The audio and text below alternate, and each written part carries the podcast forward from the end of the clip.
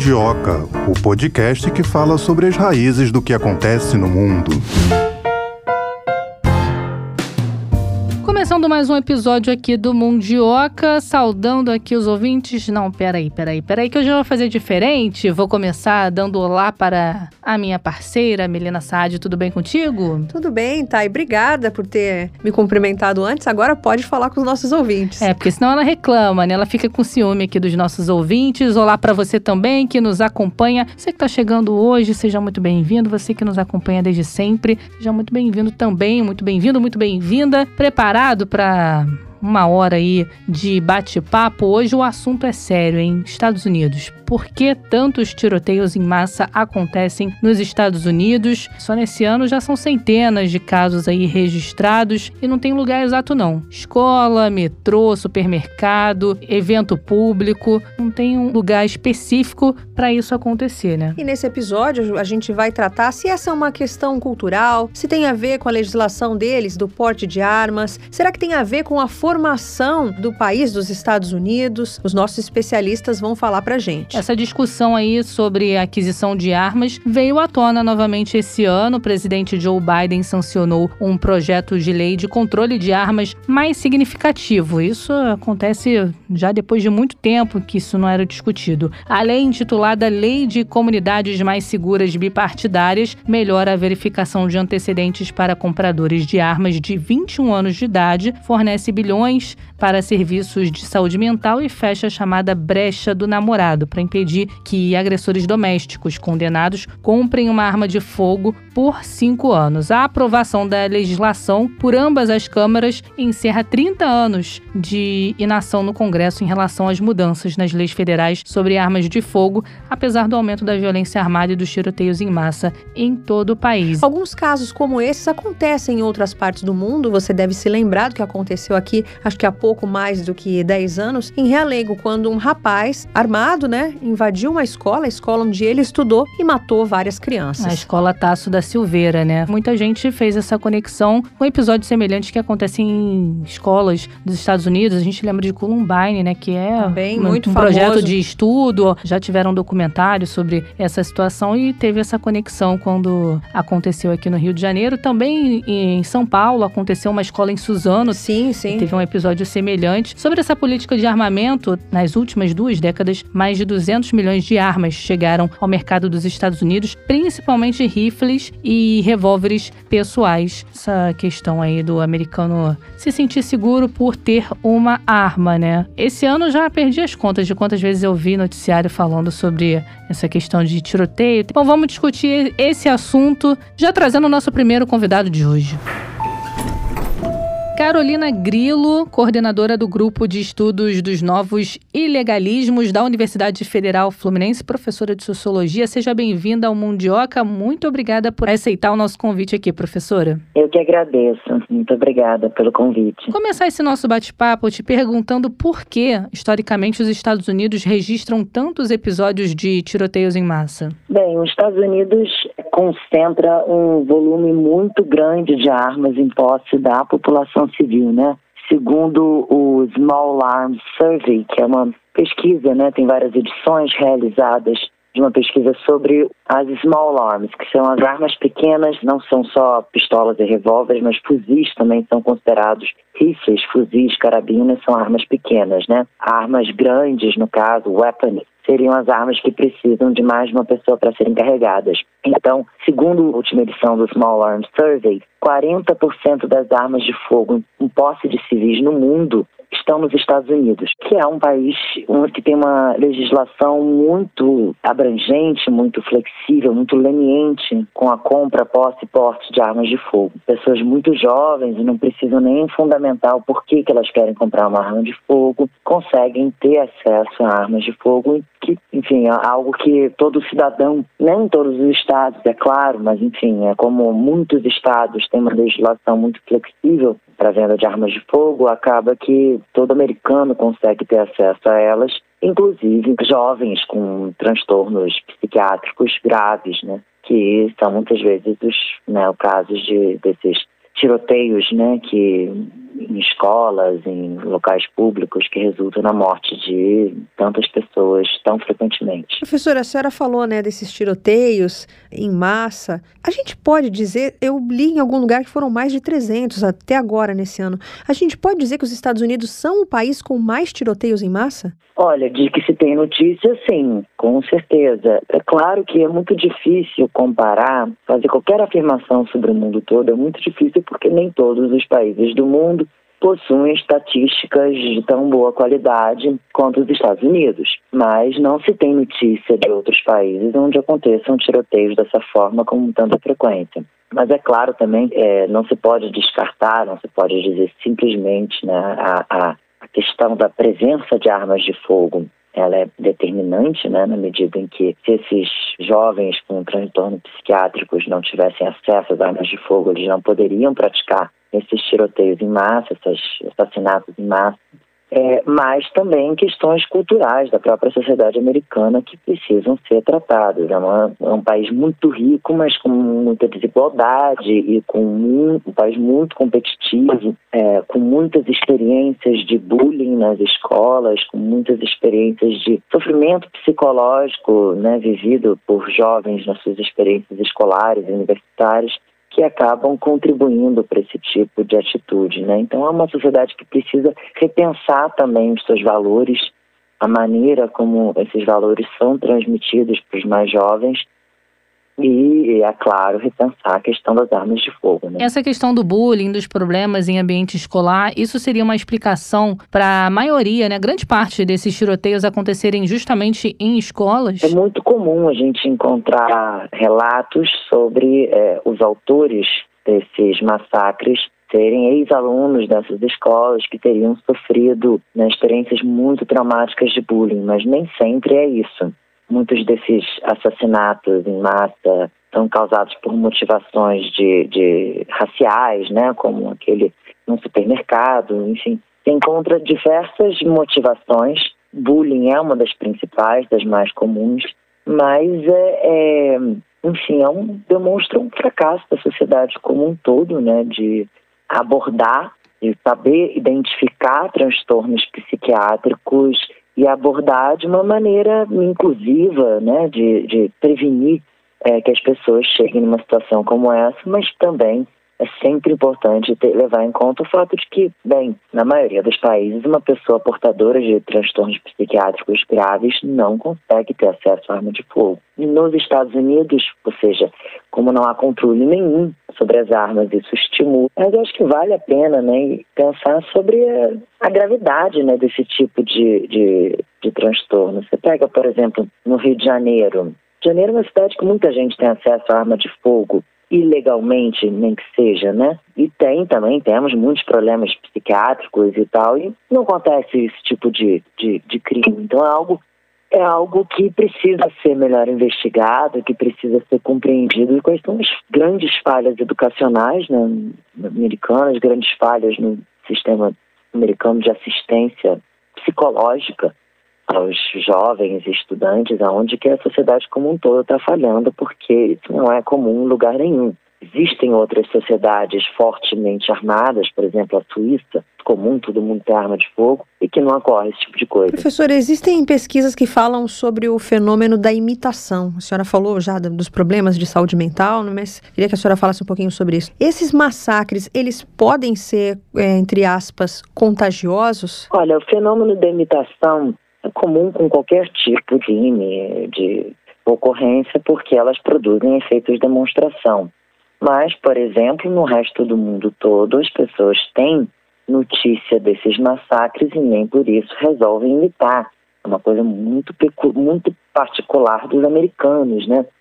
Eu acho que vale a pena olhar também esse aumento da ocorrência de, de tiroteios em massa e pensar em perspectiva, pensar a experiência da pandemia, quanto não teria também acelerado certos, né, o, adoec o adoecimento de muitas pessoas, né? Tem, há uma série de pesquisas já para uma incidência maior de transtornos mentais, principalmente entre os jovens, né? A partir da experiência do isolamento social na pandemia, também a perda né, de familiares, etc., que tudo teria dinamizado, né, teria é, estimulado, aumentado a, a incidência né, de transtornos psicológicos e psiquiátricos entre os jovens. Então vale a pena olhar, enfim, a situação né, nos Estados Unidos a partir enfim, desse adoecimento. Mas a questão da imitação é delicada, né? Porque as pessoas imitam aquelas as coisas que fazem sentido para elas. O resto do mundo não faz sentido você pegar uma arma, entrar numa escola e matar crianças. Então, eu acho que é bem complicado. Acho que imitação não, não explica o que está acontecendo. Eu acho que realmente a gente precisa, é necessário que a sociedade americana faça uma conversa muito séria sobre a questão do acesso à arma de fogo e algo que vale também para o Brasil, onde o aumento do acesso à arma de fogo é, foi muito significativo nos últimos anos. E acho que tem uma discussão sobre é, enfim, saúde mental, valores e como que a gente pode cuidar da saúde mental dos nossos jovens. É, no caso americano, a gente, existe um, um problema grave em relação ao estímulo à competição é intrínseco na sociedade americana, né? Estimular a competição desde muito pequena. Então, são tanto esportes competitivos como políticas de premiação de estudantes por desempenho. Então, é uma sociedade que preza demais a competição e distingue demais entre vencedores e perdedores, onde há muita ênfase no êxito social, né, numa sociedade competitiva. Então, eu acho que isso tudo estimula as pessoas a a se sentirem inadequadas, a, a um sofrimento muito grande, que eu não vejo. É claro que a competitividade tem aumentado no mundo todo, mas nenhuma outra, outra sociedade a gente consegue identificar algo tão, tão marcante quanto nos Estados Unidos.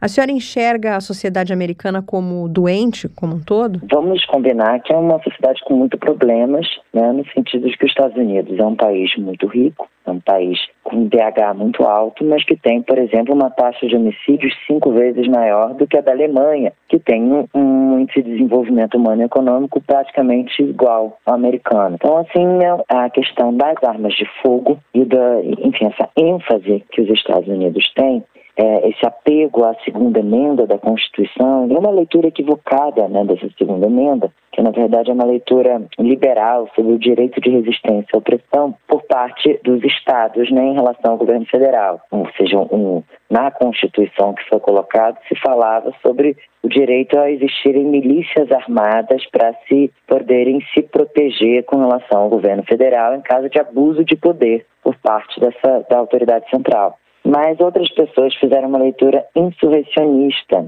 dessa segunda emenda, é, que e passaram a acreditar nesse direito de todo cidadão americano por ter, né, ter propriedade, para portar armas para defender sua família, sua propriedade. O que é uma leitura bastante equivocada, mas ela acabou se consagrando no entendimento da Suprema Corte Americana. O que a gente tem é uma sociedade muito armada e muito violenta. É a maior população carcerária do mundo. Isso, né, quando eu digo uma sociedade doente, bem, a gente vai tem que usar algum critério sociológico. Os Estados Unidos têm a maior população carcerária do mundo e a maior taxa de aprisionamento do mundo. Então isso é muito grave. Uma sociedade que tem 1% dos seus adultos na prisão, 9% dos homens adultos negros na prisão, é uma sociedade que está atravessando muitos problemas. No mínimo, as pessoas não concordam mais tão, tanto com quais as regras que devem ser seguidas, né? Então, no, no mínimo, há, um, há conflitos muito marcantes que não estão sendo resolvidos, estão sendo lidados com o aumento da população carcerária. E a população toda armada, ou seja, uma sociedade com muito conflito e com muita arma. E que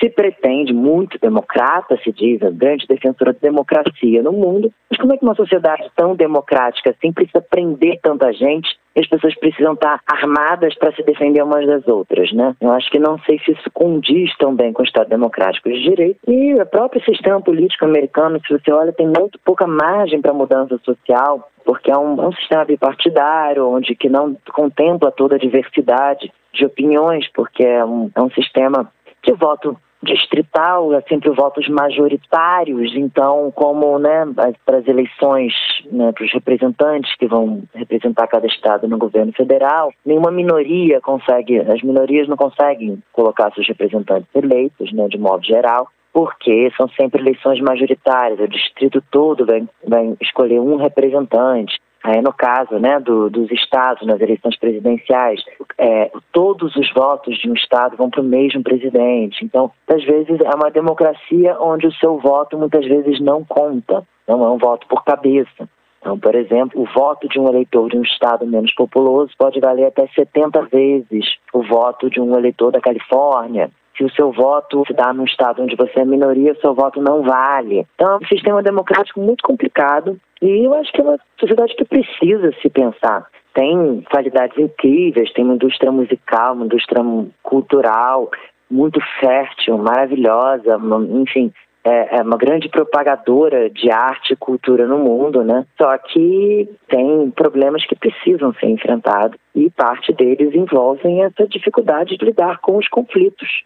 Muito conflito e eles estão sendo lidados com base de violência, prisão, arma e acho que a democracia não está sabendo amenizar esses conflitos. Não dispõe no momento de mecanismos eficientes para isso. Existe algum fator que difere os tiroteios nos Estados Unidos de outros episódios semelhantes, atentados, por exemplo, registrados aí no resto do mundo? A diferença, eu acho que se dá principalmente na frequência, né? Porque os outros casos que ocorrem no mundo, já ocorreu até aqui, né? Uma vez no Rio de Janeiro, um caso semelhante a esse, numa escola, que já ocorreram em alguns países europeus, mas são eventos muito pontuais, muito raros porque gente maluca, pessoa com transtorno psiquiátrico grave, praticando um crime grave, né, matando várias pessoas, isso acontece de vez em quando em alguns lugares do mundo. Mas a frequência com que isso ocorre nos Estados Unidos é muito preocupante. E os jovens continuam tendo um acesso super facilitado à arma de fogo.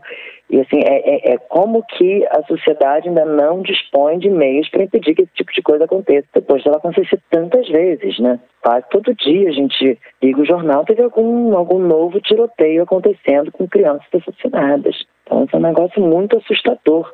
E boa parte da população continua em negação de que isso é um problema individual, um, problema, é um desvio individual. Né? Você tem a, a, aquele debate em torno da National Rifle Association, né? Associação Nacional lá dos rifles, principal propagandista né, do direito todo americano a portar armas, em que eles falam, ah, não são as armas que matam as pessoas, são os homens que matam as pessoas, são as pessoas que matam as pessoas. People kill people, people, como eles dizem. E bem, não é verdade.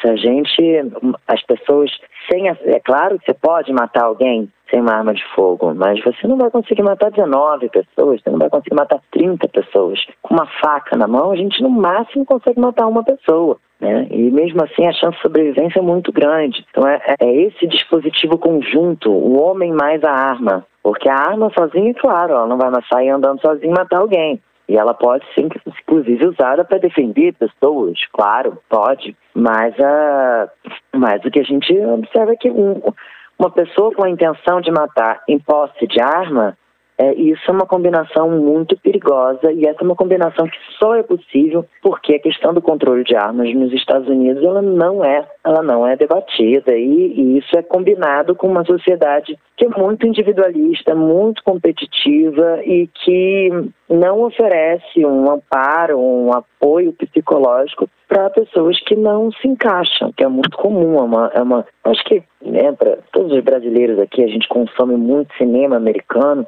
essa é uma temática frequente da literatura e do cinema americano, que é a questão das pessoas não se sentirem parte né, da sociedade em que elas vivem. Isso é um sentimento muito comum entre os americanos. É complicado, né? Como assim? Tanta gente se, se, se sentir... Então, quem que se encaixa, né? Quem que é normal? Essas experiências né, de, de exclusão, de não se sentirem populares, de não se sentirem amados, de não se sentirem exitosos, de se sentirem perdedores. Essa é uma experiência que ela ainda não há um, um debate suficientemente amplo para mudar algo seriamente no sistema educacional americano para evitar esse tipo de situação. Ou seja, são dois fatores muito significativos concorrentes, né?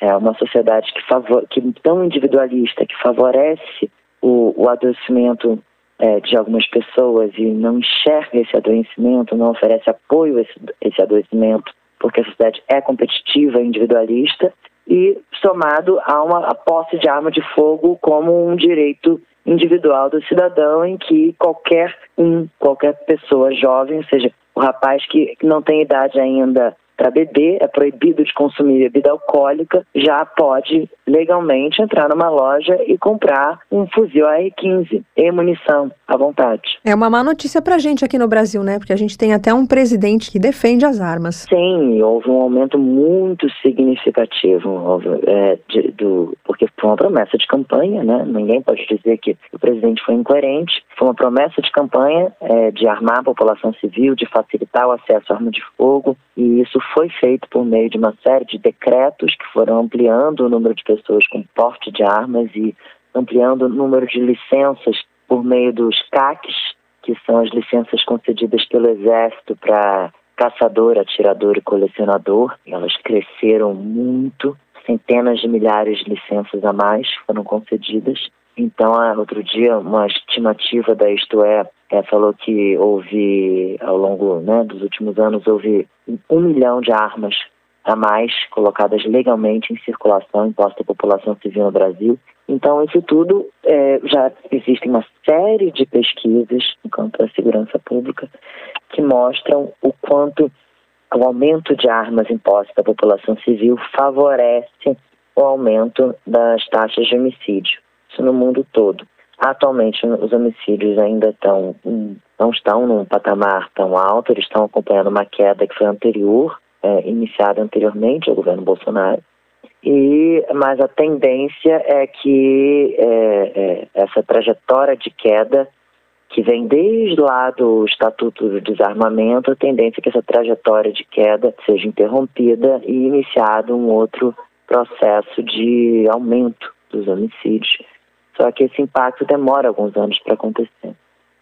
Agora, essa discussão dos Estados Unidos também é, é complexa, né, professora? Porque recentemente tiveram notícias aí dando conta de que a Suprema Corte é, acabou liberando né, o direito fundamental de portar arma no estado de Nova York. O Senado já aprova um projeto de lei para restrição. Aí, recentemente, teve o Biden também sancionando um projeto de lei de controle de armas. É, governo federal querendo uma coisa, o Estado querendo outro. E isso também acaba complicando nessa discussão, né? É, acaba e é complicado, né? Porque o, a Suprema Corte americana faz uma leitura muito equivocada da Constituição, porque a, a Constituição ela não fala de direito individual à arma de fogo. Ela se refere especificamente às milícias regulamentadas dos estados e do seu direito de resistência a uma eventual opressão pelo governo federal. Ela não fala do direito individual de se defender. Não há menção nenhuma então, esse entendimento da Suprema Corte é um, um, entendimento que já existiu há décadas atrás, mas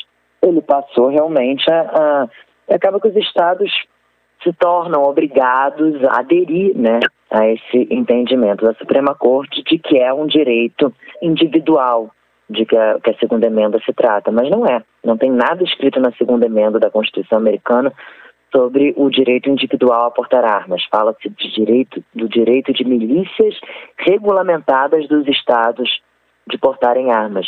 Então é completamente diferente, mas isso é muito entranhado, né, na maneira como os Estados Unidos foi construído, né, um país que foi composto, né, de imigrantes de diversos lugares do mundo, todos eles muito é, motivados a construir uma nova terra, então com muito pouca regulamentação, com muito, enfim, é, é, com a questão da defesa pessoal como sendo uma atribuição do próprio indivíduo, de defender sua, pátria, sua propriedade, sua família, justamente porque era um Estado, território muito amplo, com um Estado muito deficitário, né? Então, sempre foi os Estados Unidos, o processo de formação nacional americana não tinha essa centralização da força eram milícias locais que se formavam para prover segurança, né? ou mesmo as próprias famílias que defendiam a si próprias.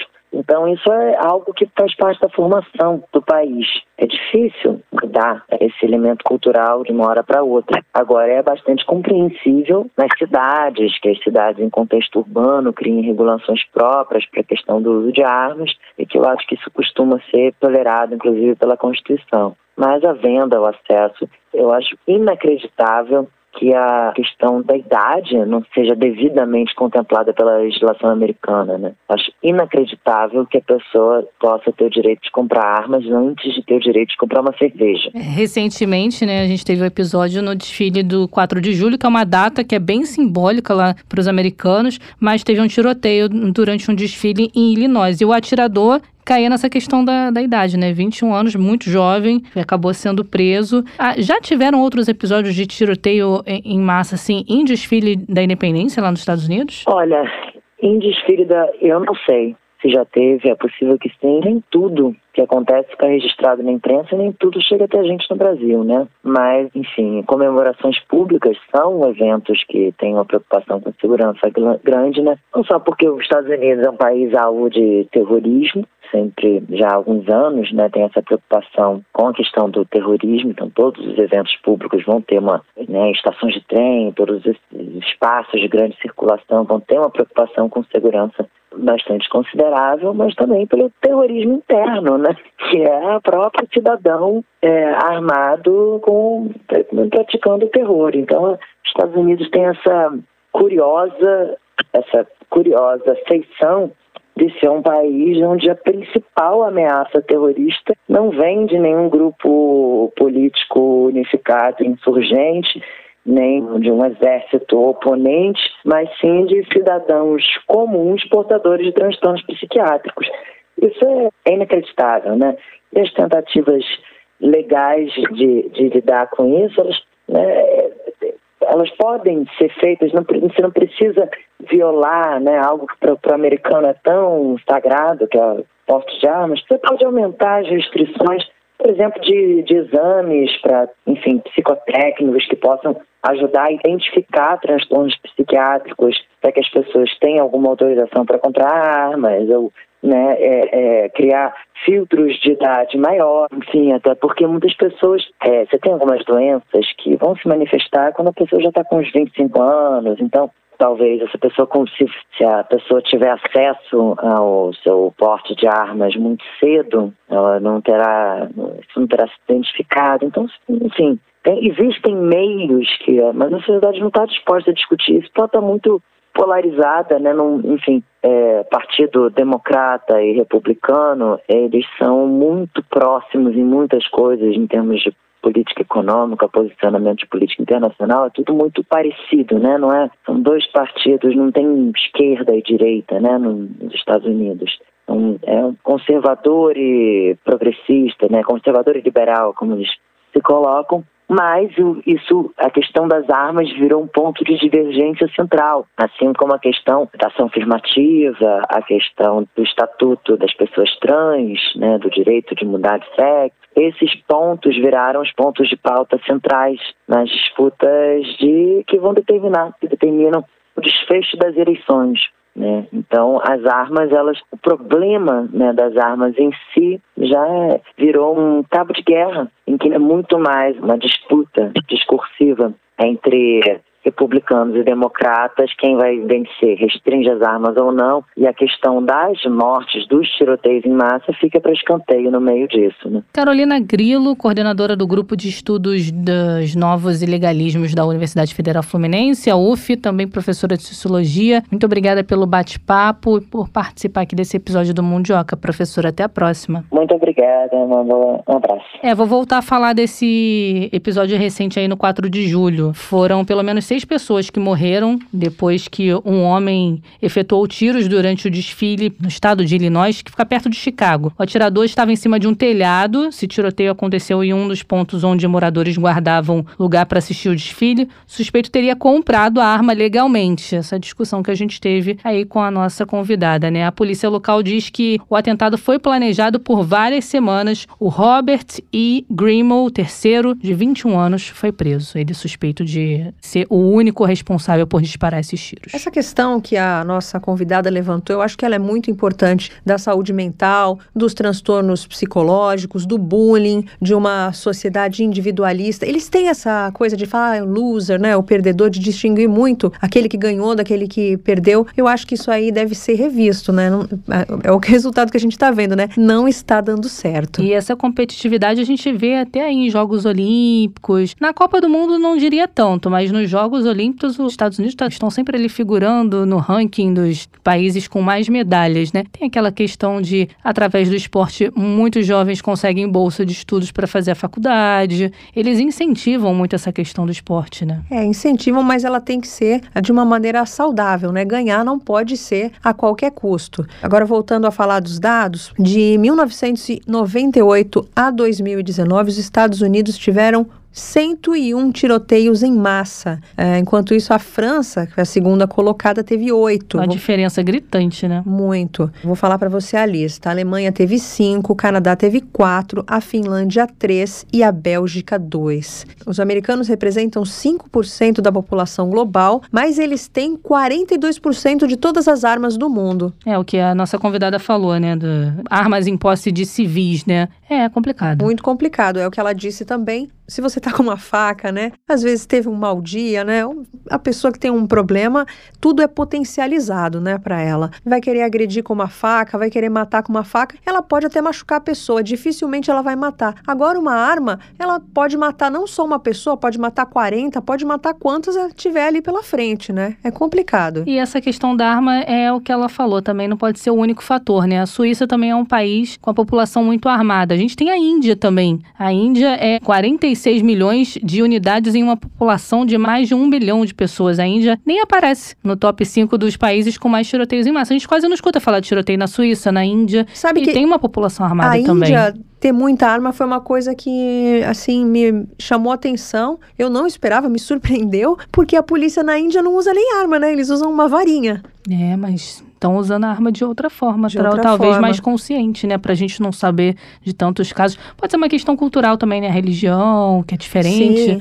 Enfim, vamos continuar esse bate-papo então conversando com mais um especialista. Vinícius Rodrigues Vieira, professor dos cursos de Economia e Relações Internacionais da Fundação Armando Álvares Penteado, a FAAP. Seja bem-vindo aqui ao Mundioca, professor. Muito obrigada por nos atender. Tudo bem, muito obrigado. Professor, eu começo te perguntando o que muda com a recente sanção do projeto de lei de controle de armas nos Estados Unidos? Bem, nos Estados Unidos tradicionalmente tem todo um debate, não apenas na questão das armas, mas em várias questões comportamentais sobre o que seria o direito de os estados regularem determinados comportamentos, determinadas questões, e também nós termos ali no plano federal né, a tentativa de retirar alguns desses direitos dos estados em nome de um bem é, maior, né? E é o que nós temos visto agora nessa questão das armas, né, nos Estados Unidos, né? Com a passagem, né, de uma legislação federal sobre a questão,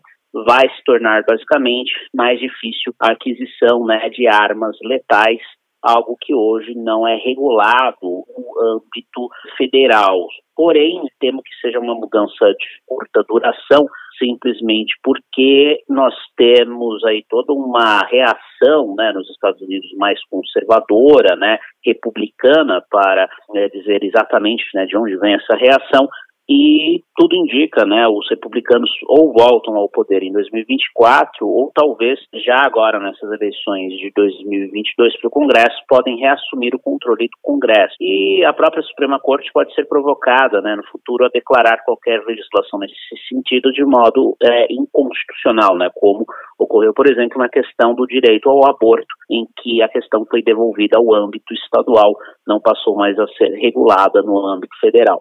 Então, por hora, é, há essa tentativa de limitação, mas é, não necessariamente ela vai durar por muito tempo. Professor, o que, que explica essa fixação tão grande dos americanos pelas armas? Tem a ver com a fundação do país, dos Estados Unidos, independentemente é, das posturas atuais, de alguém gostar ou não né, do modo de governo americano, é algo necessário reconhecer eles foram fundados, né, sob uma espécie de signo da liberdade, de ser o que anti-absolutista, né?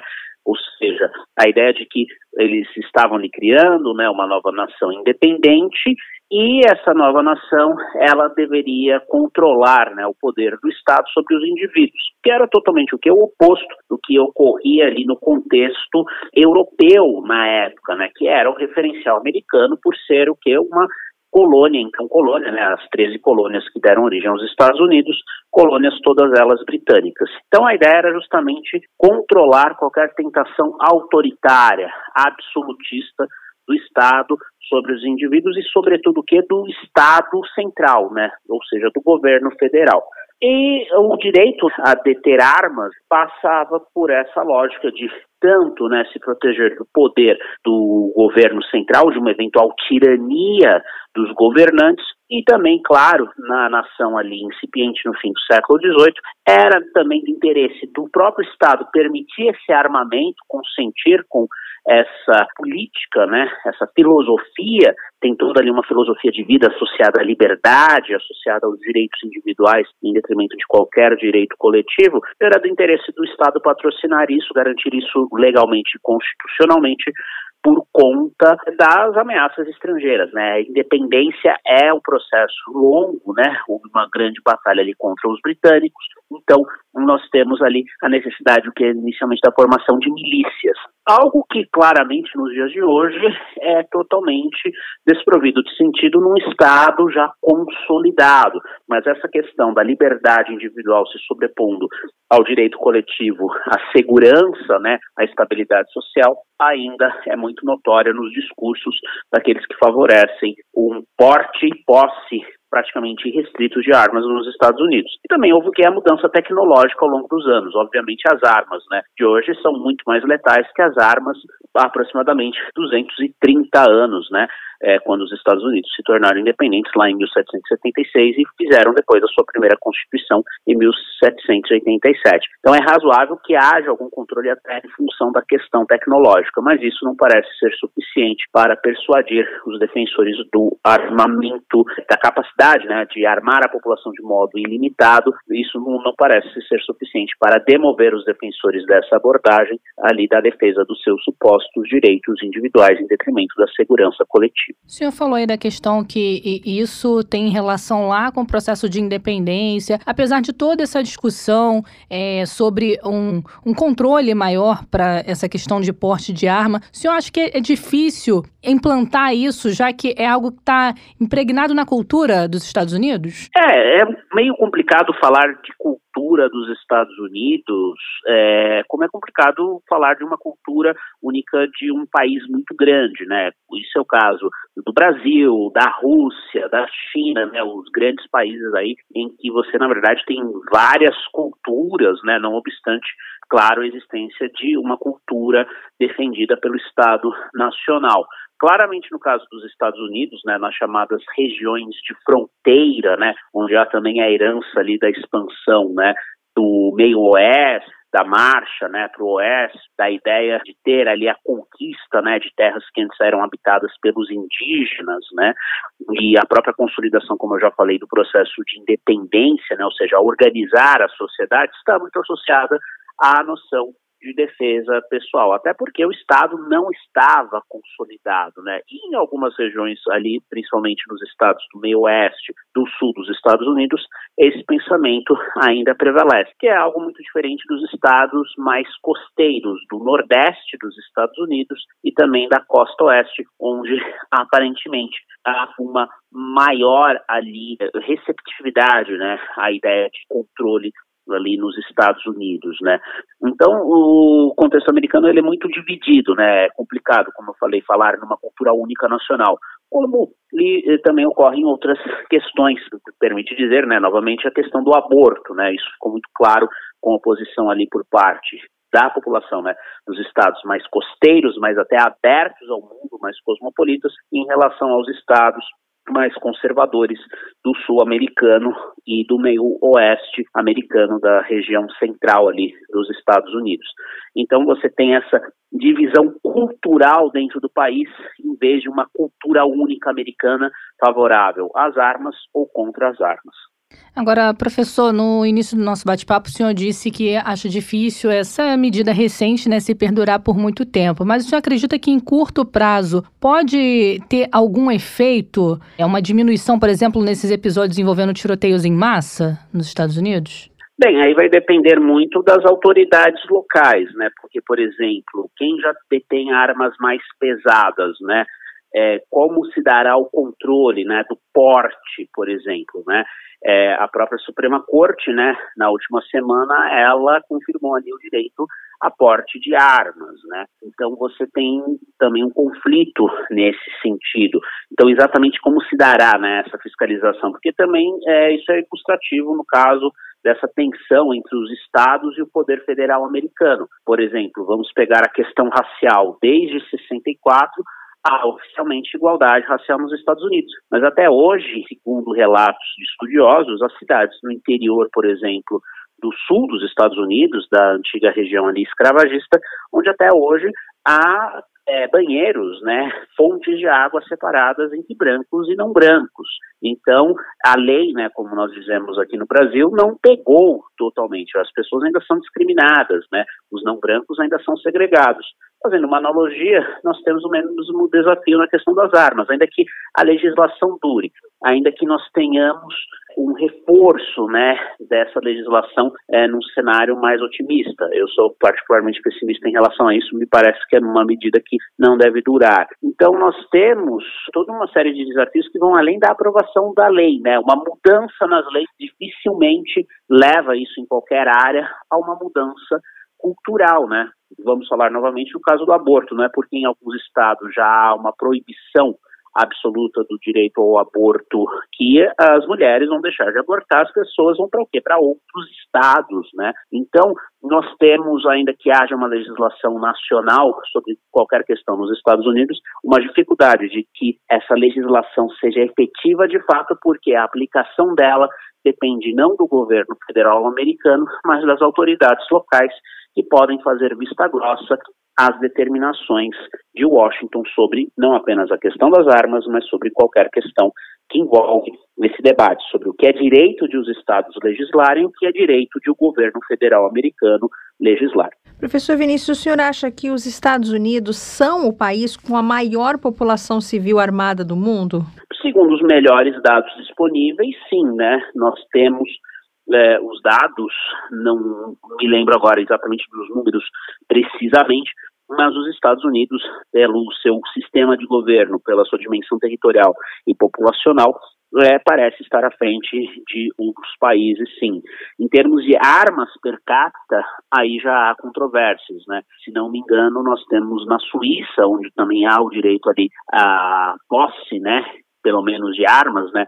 porte, né, movimentar essas armas no território é uma outra questão. É, me parece que o número per capita é maior que o dos Estados Unidos, mas no caso, né, americano é uma situação única entre os países democráticos, né, se nós compararmos é, os Estados Unidos com outras economias robustas, né? A Suíça é um caso muito à parte, porque ela tem neutralidade, né? Então, armar a população até pode fazer sentido do ponto de vista de uma eventual situação de defesa inesperada, né? Uma eventual invasão é, já que se trata de um país neutro, mas se tiver sua neutralidade violada, a população poderia, logicamente, ajudar na defesa. Os Estados Unidos, eles não têm ameaças, né? O seu estado, seu território está claramente consolidado, a fronteira, sim, extensa com o Canadá, mas o Canadá não desperta nenhum perigo, e o México, é, por mais problemas que haja do ponto de vista americano na questão da migração, não é tampouco uma ameaça à soberania americana o México. Então não faz sentido, né, do ponto de vista da defesa de um inimigo interno, né, é, de uma eventual invasão Portanto, a única coisa que justifica né, os Estados Unidos serem um ponto fora da curva no mundo ocidental democrático está associada a essa narrativa que é feita até hoje, remontando ao contexto de independência, mas é um contexto que não mais existe, seja do ponto de vista político, seja do ponto de vista militar,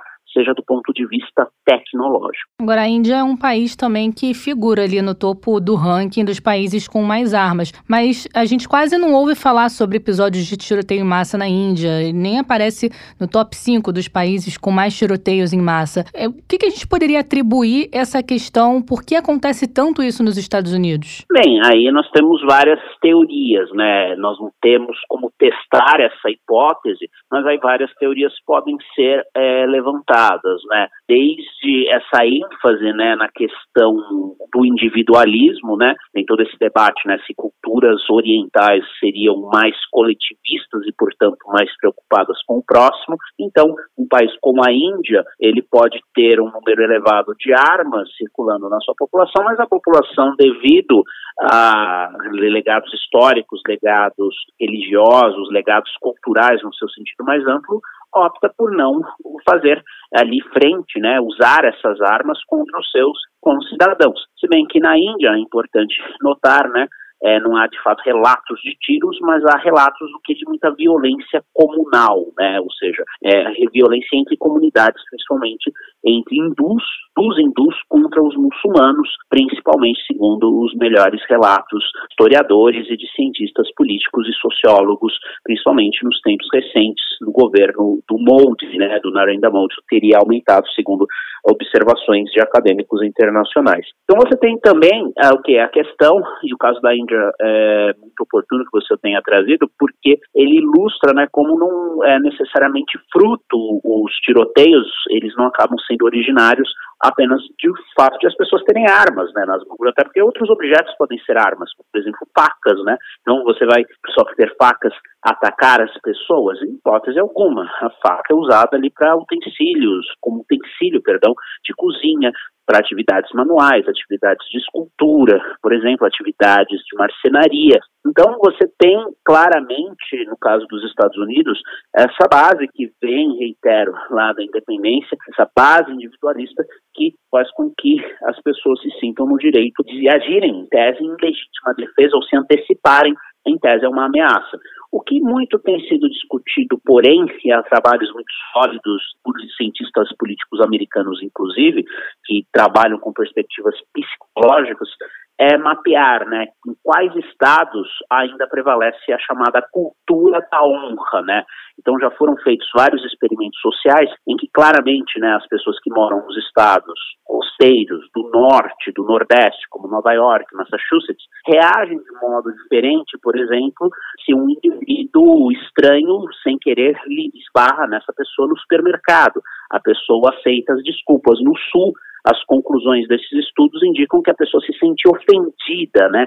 Então, talvez nessas regiões onde há muitos ataques, ou os indivíduos, né, ou que fazem esses ataques, tenham ali um sentimento de honra, né, ou pessoal, ou coletivo, né? E porque o coletivo, muitos dos recentes ataques estão claramente associados a discursos de supremacia branca, né? De racismo, né? Que é uma tendência que nunca foi totalmente debelada nos Estados Unidos, mas que parece ter ganhado força nos últimos anos com a ascensão do populismo de direita né, em território americano. Então nós temos aqui o reforço né, daquelas tendências históricas, combinado com características culturais da população e uma tendência política, um momento político que claramente pode fazer com que indivíduos se sintam no direito de pegarem armas para defender o tipo de América que eles querem, que é a América tradicional dos founding fathers, né, dos pais fundadores, uma América white, Anglo-Saxon and Protestant, bom português, branca, anglo-saxã e protestante. Claramente, é, pelo menos na minha visão, temos esse, essa associação entre o ressurgimento do nacionalismo branco e o número de casos de tiroteios que geralmente são efetuados, né, são perpetrados por homens que são brancos, né, jovens, alguns de meia idade, mas também jovens que estariam em tese revoltados com a situação dos Estados Unidos, que estaria se tornando um país de maioria não branca e tudo indica tende a se tornar um país de maioria não branca por volta de 2050, segundo as melhores projeções demográficas. Nem todos estão contentes com isso, então podemos esperar, infelizmente, um cenário de armas circulando entre a população, principalmente nesses estados mais conservadores da herança escravagista do sul, mais é, tiroteios mais tragédias se não houver de fato um enforcement, ou seja, uma aplicação de qualquer legislação que venha a ser desenvolvida em âmbito federal para coibir a venda e a circulação e, portanto, o uso, porte de armas. Qual que é a posição da Associação Nacional do Rifle, NRA, na sigla em inglês, que é a maior organização de lobby de arma dos Estados Unidos, sobre esses episódios de tiroteio em massa? Eles sempre fazem ali um discurso, é, na minha leitura, um tanto quanto ambíguo, porque ao mesmo tempo que eles parecem lamentar nas suas falas os ocorridos, né, as tragédias, eles veem, acima de tudo, né, o direito de ter o porte de armas, de ter a posse e o porte, acima de tudo, como um direito constitucionalmente garantido em função dessas heranças históricas. Então, a National Rifle Association, ela se comporta, né, como um grupo, como a gente diz em ciência política, de advocacy, né, defendendo em tese uma causa, mas também é importante trazer aqui um outro ator que nós ainda não mencionamos, que é a própria indústria de armas, né, os comerciantes de armas, né, até mesmo há casos de armas que não são feitas nos Estados Unidos, são feitas inclusive, né, um dos exportadores aí para os Estados Unidos é o Brasil, e há, obviamente, é, comerciantes, né, não apenas produtores, mas comerciantes que se beneficiam disso. Então, a NRA, ela em tese faz lobby em função de um suposto direito, de uma suposta ideia, né, que seria uma espécie de cláusula pétrea informal nos Estados Unidos, né, essa noção de liberdade individual que corresponderia, né, ali ao direito a ter armas de maneira inequívoca, mas eles também satisfazem interesses imediatos, interesses pecuniários, interesses comerciais, interesses de produtores de armas que ficariam sem um grande mercado ou teriam seu mercado severamente constrangido caso houvesse uma regulação mais rígida em nível nacional, não apenas sobre aquilo que os democratas querem regular em âmbito nacional, mas sobre as armas em geral. Então a NRA, ela, no fundo, ela acaba legitimando essa cultura de violência, essa cultura armamentista, porque tudo bem ter armas para caça, algumas pessoas têm um hobby, isso me parece legítimo, mas é, essa propriedade, né, indiscriminada em alguns estados até a venda de armas ali com grande capacidade de disparo em supermercados me parece um contrassenso numa era em que, como eu já disse, o Estado Nacional Americano está consolidado, os Estados Unidos não têm inimigos internos ali no território agindo contra o território em termos de conquista, eles podem ter e têm de fato inimigos inter, é, externos que agem internamente, mas para isso tem todo um aparato aí de segurança é, que é digno né, do país que tem aí a maior força militar do mundo. Então, o lobby da NRA, embora faça aí tenha como base, perdão, a questão filosófica da liberdade, claramente serve para defender também os interesses é, dos vendedores e produtores de armas em território americano. Para encerrar, professor, o senhor acredita que há uma pressão internacional, os Estados Unidos sofrem uma pressão internacional justamente para discutir essa questão do controle de armas, para discutir essa política de armamento? Olha, pelo que eu acompanho, é menos uma pressão internacional e mais uma pressão da sociedade civil interna, né?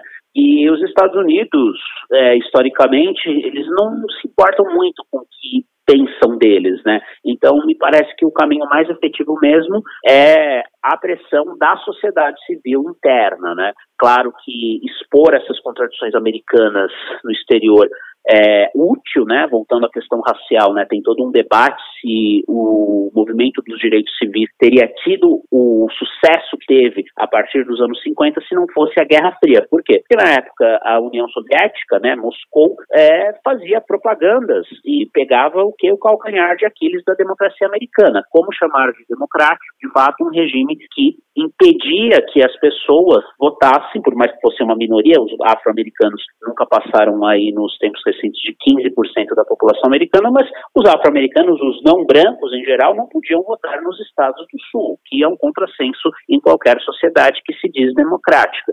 E a propaganda soviética, nesse sentido, começou a expor os Estados Unidos é, entre os seus principais aliados nessa questão, o que fez com que os Estados Unidos passassem a pensar na questão da segregação racial, em acabar com ela também como um imperativo de segurança nacional. Isso é muito bem documentado né, por um livro chamado é, Cold War Civil Rights, de Mary Dudzak, ela é professora de história da Universidade Emory, nos Estados Unidos. É um livro que é muito lido por quem estuda Estados Unidos e estuda especificamente a questão racial. E a mesma coisa na questão das armas. Pode haver a pressão internacional, né, principalmente se é, grandes competidores dos Estados Unidos, é inevitável falar, na China, na própria Rússia, né, começarem a expor essa contradição americana, talvez haja o mesmo efeito que houve durante a Guerra Fria é, de os Estados Unidos se sentirem constrangidos e tomarem alguma atitude em nome de seus próprios interesses, em nome de corrigir ali as contradições da sua democracia. Mas nesse momento, especificamente, vejo menos um papel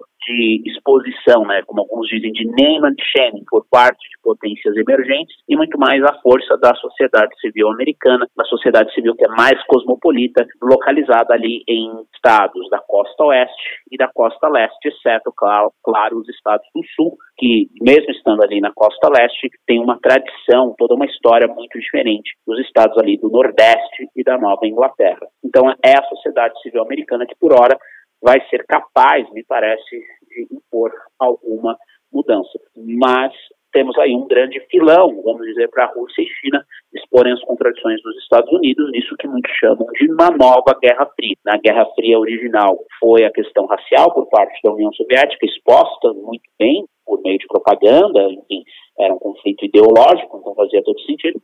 Talvez agora, um novo conflito ideológico entre é, Rússia e China de um lado, Estados Unidos de outro, nós tenhamos aí essa exposição né, das contradições, como inclusive a própria China já faz, sobre direitos humanos né, nos Estados Unidos e é, também embora tenha aí é, toda uma tradição em ensinar direitos humanos a outros países, nós temos por parte dos americanos uma série de violações, inclusive essa questão das armas, né? Até que ponto que permitir que as pessoas estejam expostas a armamentos tão pesados não é uma violação aos direitos humanos. Então nós temos aí algo que talvez ganhe força à medida em que a competição entre potências emergentes e os Estados Unidos se acirrar ao longo desta década. Vinícius Rodrigues Vieira, professor dos cursos de Economia e Relações Internacionais da FAAP, te agradecer pela presença aqui no Mundioca, por esse bate-papo. Muito obrigada, professor. Até a próxima. Muito obrigado, eu que agradeço. Até mais. Lembrei aqui o nome da escola. A gente começou esse episódio de hoje fazendo conexões com situações aqui no Brasil, né? Falamos da Escola Municipal Tasso da Silveira, foram 12 mortos, é, que aconteceu em 2011, esse atentado. E em 2019 teve o ataque à Escola Estadual Professor Raul Brasil, em Suzano, na região metropolitana de São Paulo. Pelo menos 10 estudantes e funcionários morreram, somando a centenas de outros massacres aí parecidos pelo mundo. Bom, dá uma respirada depois de tanta atenção, chamando aqui o mundo bizarro. Mundo bizarro.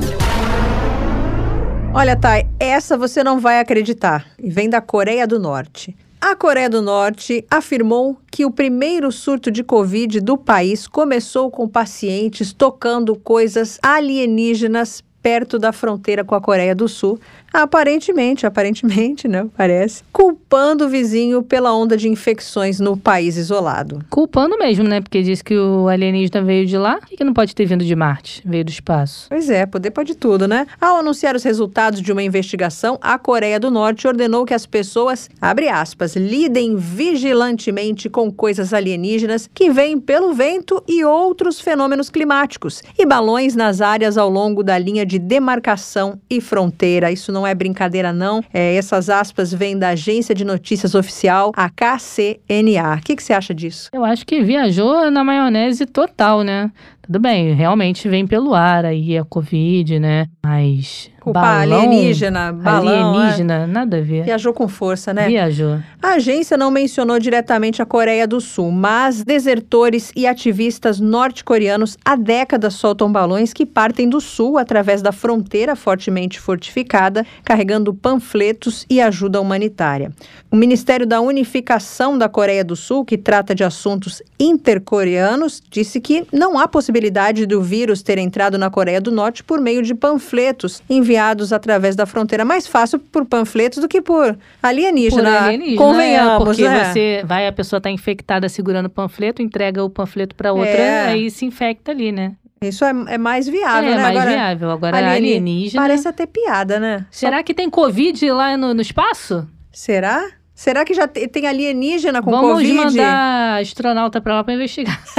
Olha, tem que ver como é Mas que não pode tocar em nada. Tem que ver como é que vai ficar a vacinação para o espaço, né? Porque É. se já tivemos problemas aqui na Terra, que dirá no espaço, Vai né? começar por Marte, É. por Mercúrio, por Vênus? Não sabemos, não sabemos. Não Tem temos que ainda essa informação. temos que Vamos criar- aguardar as autoridades se intergalácticas se pronunciarem. Olha, cada um que me aparece. E ainda de acordo com a agência KCNA, um soldado de 18 anos e um aluno do jardim de infância de 5 que tiveram contato com materiais não identificados em uma colina ao redor de quartéis e bairros residenciais no condado oriental de Kungang no início de abril apresentaram sintomas e depois testaram positivo para o coronavírus. A KCNA diz que todos os outros casos de febre relatados no país até meados de abril foram por causa de outras doenças, mas não deu mais detalhes. É, contato aí com materiais não identificados. OVNIs? OVNIs, bizarro. Bem bizarro.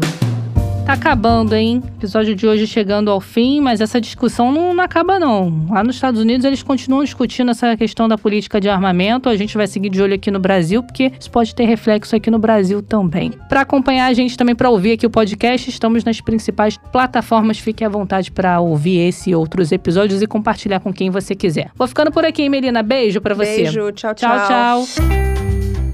Mundioca, o podcast que fala sobre as raízes do que acontece no mundo.